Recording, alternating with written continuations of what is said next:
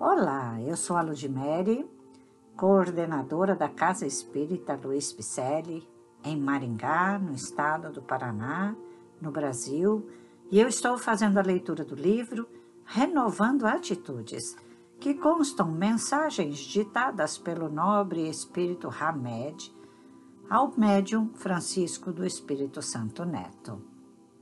Hoje o episódio intitula-se Imposições, cuja mensagem é uma reflexão de Hamed sobre o capítulo 8, item 8 de O Evangelho segundo o Espiritismo, que diz: Não é o que entra na boca que enlameia o homem, mas o que sai da boca do homem.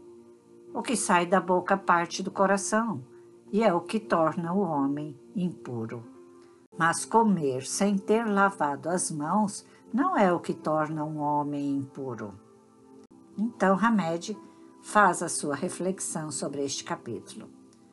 Os costumes de uma época refletem de tal maneira sobre os indivíduos que eles passam a vê-los primeiramente como normas sociais, depois como valores morais, culminando finalmente como ordens divinas. A liberdade de pensar e agir é um dos direitos mais sagrados do homem e, portanto, asas poderosas para o seu adiantamento espiritual. Liberdade da qual ele nunca deverá abrir mão, em hipótese alguma. Pessoas amarradas por normas opressoras mal podem respirar o ar de suas próprias ideias e mal podem se locomover para o crescimento interior, porque aspirações são anuladas, gestos são vigiados, anseios são negados constantemente. Não é o que entra na boca que enlameia o homem, mas o que sai da boca do homem, adverte Jesus de Nazaré às criaturas de seu tempo, que se apegaram às práticas e regulamentos pré-estabelecidos pelos homens e dos quais eles mesmos, por ser pessoas ortodoxas intolerantes, faziam casos de consciência.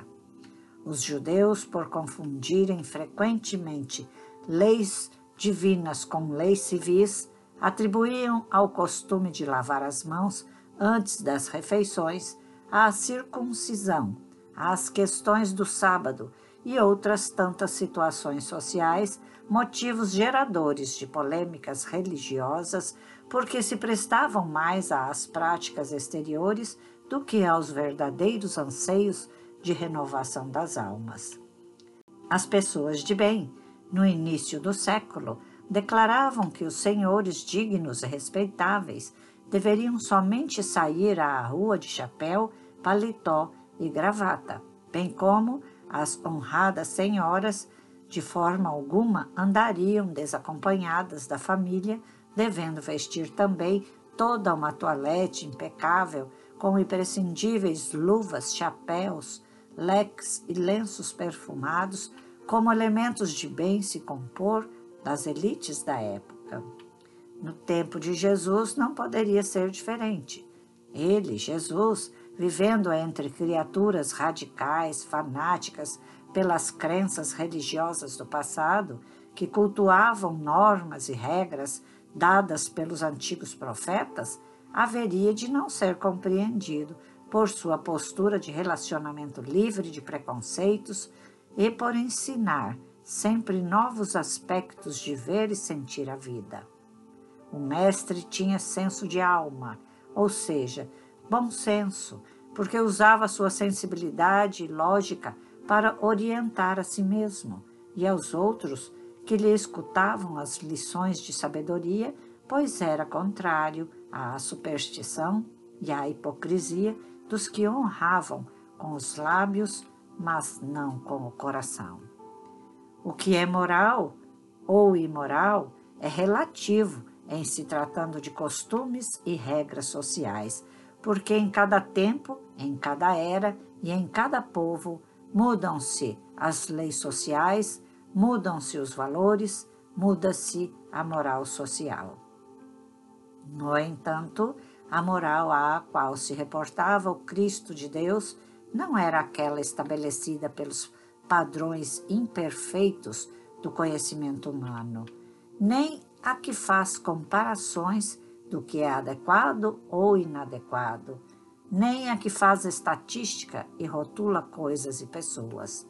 Entende-se que nossa alma tem sua própria história de vida, que somos totalmente individualizados por termos sido expostos a diversos estímulos e experiências diferentes ao longo da nossa jornada na multiplicidade das vidas e, portanto, devemos ser vistos de conformidade com a nossa vida interior.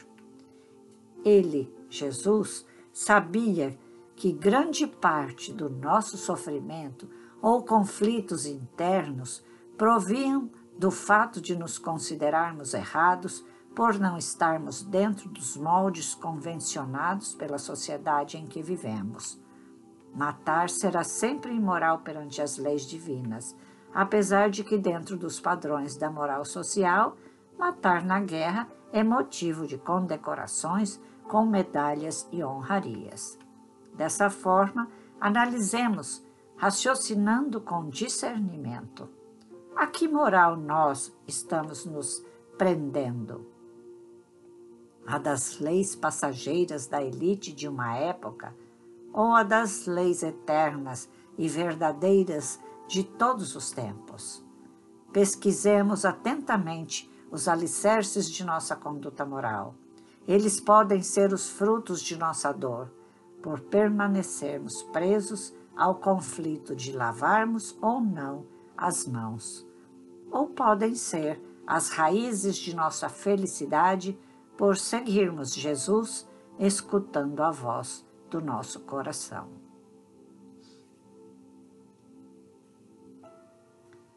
O Evangelho, à luz da obra de Kardec, retém um enorme manancial de edificação de valores morais na renovação de atitudes humanas e para a redescobertas de verdadeiras potencialidades herdadas da paternidade divina. Sigamos Kardec. Abramos o Evangelho todos os dias de nossa vida. Façamos Evangelho no lar para que abramos o nosso coração a Jesus e caminhemos lado a lado com Ele. Ele nos convoca todos os dias de nossa vida. Aqui está mais uma parábola sendo analisada por Hamed e vamos internalizá-la assim que consigamos colocar em nossos passos, não é? Vamos internalizar para que sejamos evoluídos, para que a nossa evolução se faça. Combinado? Então, dê um alô em nossas redes sociais, Facebook, Instagram, com o nome Celpe Picelli. Vai lá, dê um alôzinho, diga o que você está gostando, se está sendo útil, tantas parábolas sendo reflexionadas por Hamed, ou então que tipo de livro você gostaria que lêssemos por aqui? Não é? Um podcast é para isso, para divulgação da doutrina espírita. Te aguardo lá na CELP com muito carinho e também nas nossas redes sociais. Fiquemos todos em paz. Que assim seja.